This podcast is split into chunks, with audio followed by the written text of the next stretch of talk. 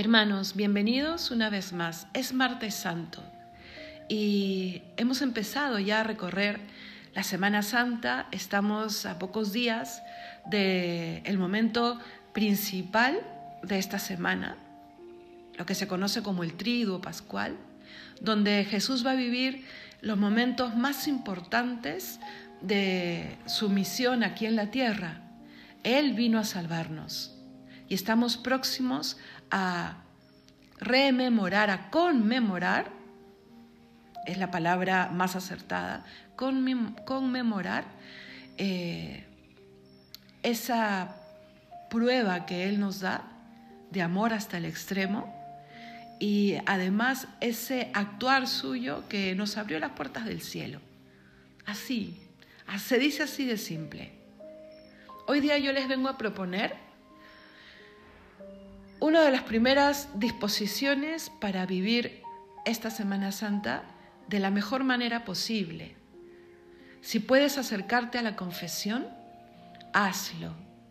Hazlo. Puede ser que no haya misas, puede ser, pero si tienes permiso de movilidad, estoy segura que en muchas de tus parroquias cercanas va a haber un sacerdote confesando. Si con mayor razón en la ciudad en donde vives, en el país en donde vives, hay servicios religiosos, acércate, acércate algún día en horarios de misa o en horarios que hayan propuesto de confesión y no dejes pasar la oportunidad de limpiar tu alma para poder descubrir a Dios en cada uno de los actos de esta Semana Santa. Nunca me cansaré de repetir esa bienaventuranza que por lo menos eh, para mí se ha vuelto una norma de vida, o por lo menos intento. Intento siempre recordar que es el camino de la felicidad. Bienaventurados los limpios, porque veremos a Dios. Eh, caemos, sí. Somos pecadores, sí, yo la primera. Pero tenemos el sacramento de la confesión, que nos permite recuperar la limpieza de corazón y esa limpieza de corazón no solamente nos hace bienaventurados aquí en la tierra, sino que nos permite, y yo creo que por eso nos hace bienaventurados, nos permite reconocer a Dios en todo y en todos, en cada acontecimiento. Con mayor razón, hermano, si queremos crecer en la fe, es en esta semana en donde tenemos que reconocer aún mejor lo que el Señor ha hecho, la voluntad de Dios y finalmente mm, la buena nueva del cristiano. El Señor vence a la muerte, el Señor paga nuestras deudas y nos abre las puertas de una vida eterna con Él. Vamos pues a hablar un poquito de la confesión, ¿vale? Pero no te quiero decir eh, o explayarme en los pasos de la confesión o, en un examen de conciencia para la confesión. Hablaremos un poco de eso eh, mañana, pero hoy día sobre todo yo te quiero eh, contar tres disposiciones para decidirte por la confesión y para hacer una buena confesión que a mí me han ayudado. ¿Vale? Primero, centrarme en la misericordia, mirar la misericordia de Dios. Y para poder mirarla hay que entender de qué se trata la misericordia. ¿Sabes qué? Mira, cuando querramos saber de qué se trata algo que nos dicen, vayamos al significado de la palabra, al significado real. Misericordia, ¿qué cosa nos está proponiendo? ¿No? Nos habla de corazón y nos habla de miseria. Y nos está diciendo, nos dice que el corazón de la persona que tiene misericordia ¿no? Se acerca a pesar de nuestra miseria, se compadece de ese acto de esa miseria, eh, es benigno, eh, muestra su bondad, ¿no? A pesar de. Ahora estamos hablando de Dios, ¿no? Esa es la palabra misericordia, y ahora hablamos de Dios, de Él, el que todo lo puede, el que por definición eh, tiene todos los superlativos eh, buenos, suma bondad, suma paciencia, eh, infinito, omnipresente, omnipotente, pues ese ser se acerca a ti con un corazón misericordioso. O sea, con la más grande de las misericordias. ¿Me dejo entender? Ese Dios que también tiene un corazón y un corazón humano, se acerca con ese corazón que ama como Dios y te dice, mira, no es tu miseria la que miro, te miro a ti, miro ese corazón que quiero restaurar, que quiero limpiar, que quiero convertir. Podemos entender un poco más lo que es la misericordia viendo sus sinónimos cristianos, benevolencia, benignidad, bondad. Algunos de ellos son frutos de los dones en nuestro corazón. ¿no? Los dones del Espíritu Santo pueden forjar esta benignidad, esta bondad, esta benevolencia, pues Dios, pues Dios que es Espíritu Santo, es el lleno de misericordia. Es la misericordia la que nos quiere salir al encuentro. A mí me pasa que eh, o me da miedo confesarme o pienso que, que tal cosa Dios no puede perdonar, eh, pero cuando me centro en la misericordia, recuerdo que ese gran corazón de Dios me dice vuelve, me dice elígeme a mí. Ese Dios amable, pronto para auxiliar, está ahí, esperando. Entonces, mm, confiemos, confiemos en el Señor. Sabes que la palabra misericordia en sus varias maneras de presentarla, como por ejemplo compadecer, ¿no? que es padecer contigo, ¿no? es un sinónimo bíblico por llamarlo de alguna manera, está 80 veces sumando el Antiguo y el Nuevo Testamento. Es una de las maneras de presentar a Dios más presentes en el Antiguo Testamento. O sea, se habla de Dios como eh, un Dios misericordioso desde siempre. Y en el Nuevo Testamento se nos presenta una misericordia que además de ser fiel, se compromete con aquel a quien abraza con, con su benignidad. Dios se ha comprometido con nuestra salvación, tanto, tanto, que nos ha perdonado desde la cruz. Una de las veces que Él con mucho esfuerzo habla desde la cruz, ¿qué cosa le dice al Padre? Perdónalos, él se pasa la vida diciéndole al Padre, perdónalos. Él mismo se pone frente a nosotros en cada confesión y nos dice, te perdono, te perdono. ¿Cómo dudar de que Dios nos puede perdonar si le vemos ahí crucificado, diciéndonos que todo lo ha hecho por nosotros? No hay que dudarlo. Hay eh, una frase que que ayuda, ¿no? Porque cuando vas a confesarte y quieres poner los ojos en la misericordia, puedes acudir a varias de las citas que hablan al respecto en la Sagrada Escritura. Y hoy en día es tan fácil, ¿no? Pones en Google misericordia en la Biblia o en la Sagrada Escritura y te van a salir. Ayuda. Cuando yo voy a preparar mi confesión, me pongo en presencia de Dios y busco alguno de estos salmos o alguna cita en donde me muestren la misericordia de Dios. Hay una frase que es motivadora, ¿no? Eres lento a la cólera y rico en misericordia. Está en el Salmo 86, en el Salmo 145, creo que en el 103 también. Eh, él es lento a la cólera y rico en misericordia. No le tengamos, pues, eh, dudas al amor de Dios. Una de las maneras de entender misericordia también es fidelidad. Entonces Dios es fiel a su amor. Dios es fiel a lo que nos ha prometido. Él nos ha dicho, aquí estoy yo, te espero. Y muchas de sus parábolas nos han, nos han hablado de cómo ama y cómo espera el Señor a la oveja perdida. Y todos, todos somos de alguna manera una oveja que necesita de este pastor, de este buen pastor que es Dios, y que nos quiere llevar en brazos hacia su corazón. Por eso, hermano, no tengas miedo. Y ese es el segundo punto, ¿no? Que te recomiendo. Después de mirar la misericordia con mucha fe, ¿no? No tengas miedo y, tienes que repetírtelo a ti, ¿no? Que ni el miedo ni la vergüenza te aparten del amor de Dios, te aparten de la posibilidad de reconciliarte con Él, de volver a entablar una amistad real. Porque cuando estamos en pecado, está, como le digo a los niños en mi catequesis, eh, se ha cortado el puente entre Dios y tú. Entonces hay que restaurar ese puente para que tú vayas hacia Él y Él venga hacia ti. Y realmente como dicen en mi país, la pelota está en tu cancha, porque Él ha tomado toda la iniciativa, toda, toda, para reconstruir esa relación. Y lo que espera de ti es tu libertad.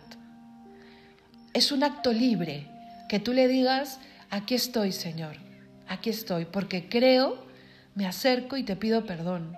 Y porque sé que tu perdón eh, al devolverme la amistad contigo, me restaura. Porque hermanos, a veces no somos conscientes de esa parte tan maravillosa también que tiene el sacramento de la confesión, que es restaurarnos emocionalmente, anímicamente, interiormente. Está esa parte que creo que, que es la que primero tenemos en mente, ¿no? Restaura nuestra relación con Dios. Pero cuando se restaura la relación con Dios, retomamos ese camino eh, que nos lleva a ser como Cristo. Entonces, de alguna manera, aprendemos a amar como Él, eh, encontramos la paz en su presencia, y eso es uno de los más grandes milagros que el Señor realiza y sigue realizando en todos los confesionarios de este mundo. El Señor nos devuelve la vida eterna en cada confesión. Entonces, no temer, no temer ni que Dios no te vaya a perdonar, ni que te confiese un ser humano, ¿no? El Señor ha querido que sea así. Hay que confiar en Él. Y hay que también saber que el cura no se va a escandalizar con lo que le vayas a decir, porque es igual que tú y que yo. Somos seres humanos, hechos del mismo barro. El sacerdote está acostumbrado a que en el confesionario le dejen lo peor del ser humano.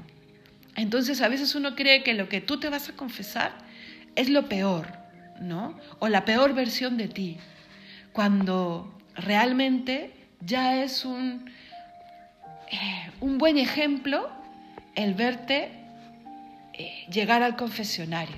¿Me dejo entender? el ejemplo que tenemos que darnos unos a otros, de aceptar, reconocer y valorar esa vuelta a casa que Dios te propone cuando te extiende los brazos y te muestra su corazón. ¿Por qué el Señor ha querido perdonarnos a través de un ser humano? Porque Él ha querido. Y así de claro queda en la Sagrada Escritura. Es que si creemos en Dios nos debería bastar ¿Por qué me tengo que confesar con un ser humano? Porque Él lo ha dicho. A quienes perdonen, se les perdonará. Y a quienes les retengan el pecado, se les retendrá. ¿No crees tú que si alguien tendría que quejarse de que un ser humano pecador tenga un poder así, debería ser Dios el primero? Pero Él no lo es, no lo hace porque Él sabe que para el ser humano es importante escuchar que está recibiendo el perdón. Él sabe que para nosotros es necesario el poder ir y dejar nuestros pecados en algún lugar. Es que si tú estás convencido de que te confiesas con Dios y que Él te perdona, realmente habrá una parte de ti que no quede totalmente convencido.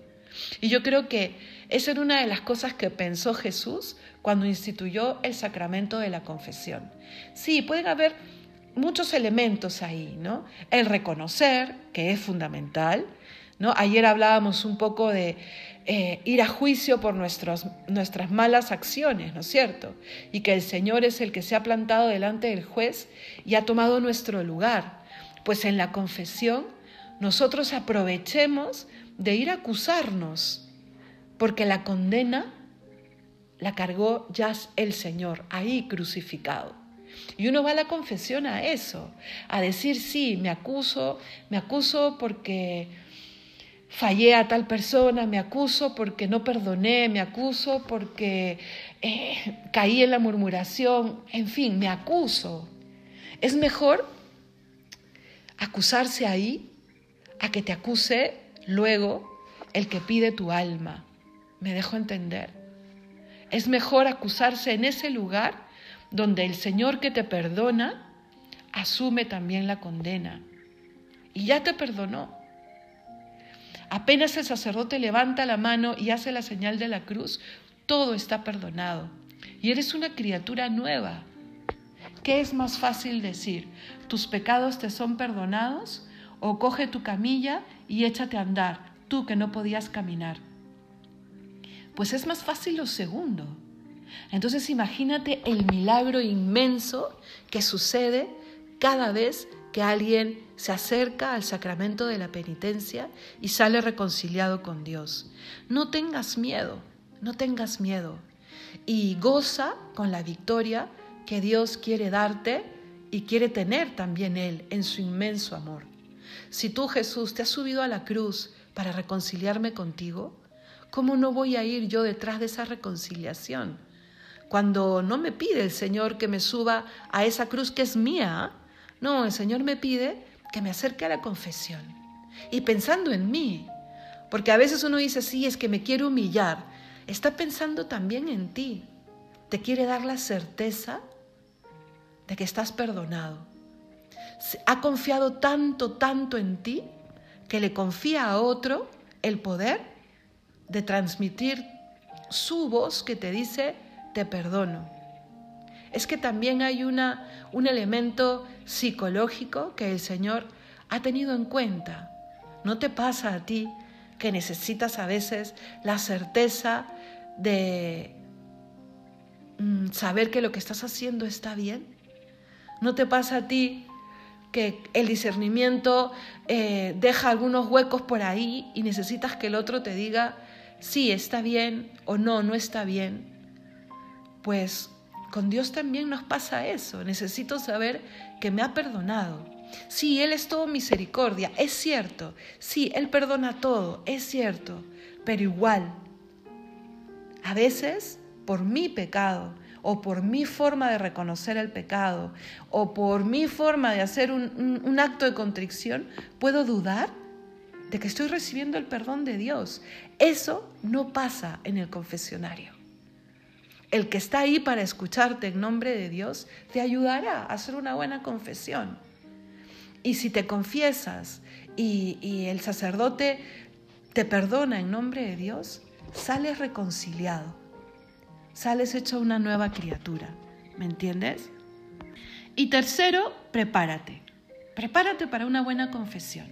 Después de haber eh, meditado en la misericordia, haber visto la misericordia de Dios, haber entendido un poco más de ella, luego, mm, después de haberte dicho a ti mismo, no tengas miedo, escuchado al mismo Cristo que te dice, no tengas miedo, acércate, te estoy esperando, te estoy esperando en aquel que te dirá eh, en nombre mío, te perdono, porque es Cristo mismo, es Él, pero es Él que quiere que escuches su voz.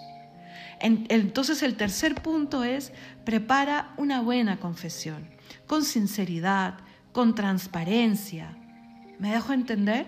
Mirando el corazón de Dios, que te ama y que se duele con el pecado. Esas dos realidades. Te ama con un amor de misericordia y se duele cada vez que pecamos, porque el pecado me destruye, el pecado me encadena y a Él le duele eso, le duele, ha hecho todo por nosotros para liberarnos y le duele cuando nos echamos una cadena al alma con el pecado. Preparémonos para una buena confesión esta semana y que sea un preguntarnos, Señor, ¿en qué te ofendí? Señor, ¿qué cosa he hecho que me ha apartado del plan que tenías para mí? Prepara tu confesión así. Señor, te he amado por sobre todo y porque te amo por sobre todo, he santificado tus fiestas y así repasar los mandamientos, pero delante de Dios, que no sea una enumeración eh, de mis faltas morales. No, no caigamos en esa eh, frialdad en la confesión. Es frente a Dios. Por eso es tan importante hacer este ejercicio de mirar el corazón misericordioso de Dios de vencer los miedos que hace que focalice toda mi atención en la persona que me está escuchando y me olvide que realmente el que está ahí es Jesús, escondido detrás de las palabras y los gestos del sacerdote. Hay cinco pasos para hacer una buena confesión. Los voy a enumerar y tú puedes encontrar en muy buenos portales de internet la explicación de cada uno de esos cinco pasos. Es importante antes de ir a confesarte, hacer un buen examen de conciencia, pero para que esto funcione bien, bien, tener dolor de corazón y propósito de enmienda.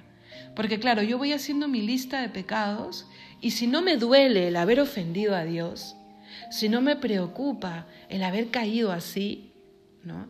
Eh, será muy fácil que vuelva a caer. Y es cierto que nos confesamos generalmente de lo mismo, sí, pero nunca en el mismo grado.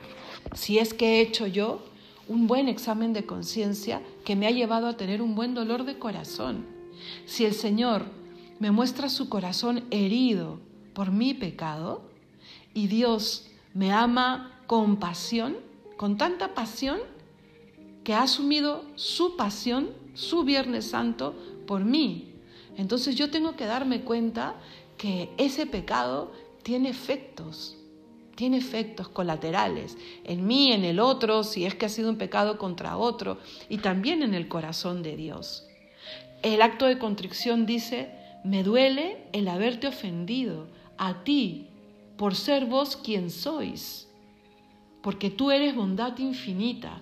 Por eso me duele el haberte ofendido, porque eres el único que nunca me ha hecho daño y nunca me lo hará, porque eres el que más me ama y a ti te he ofendido y te he roto el corazón, me duele. Y por, por eso propongo el no volver a caer. No, pero es que sí, de hecho voy a caer. O sea, el propósito es de no volver a caer y por eso me pongo medios. ¿Me dejo entender?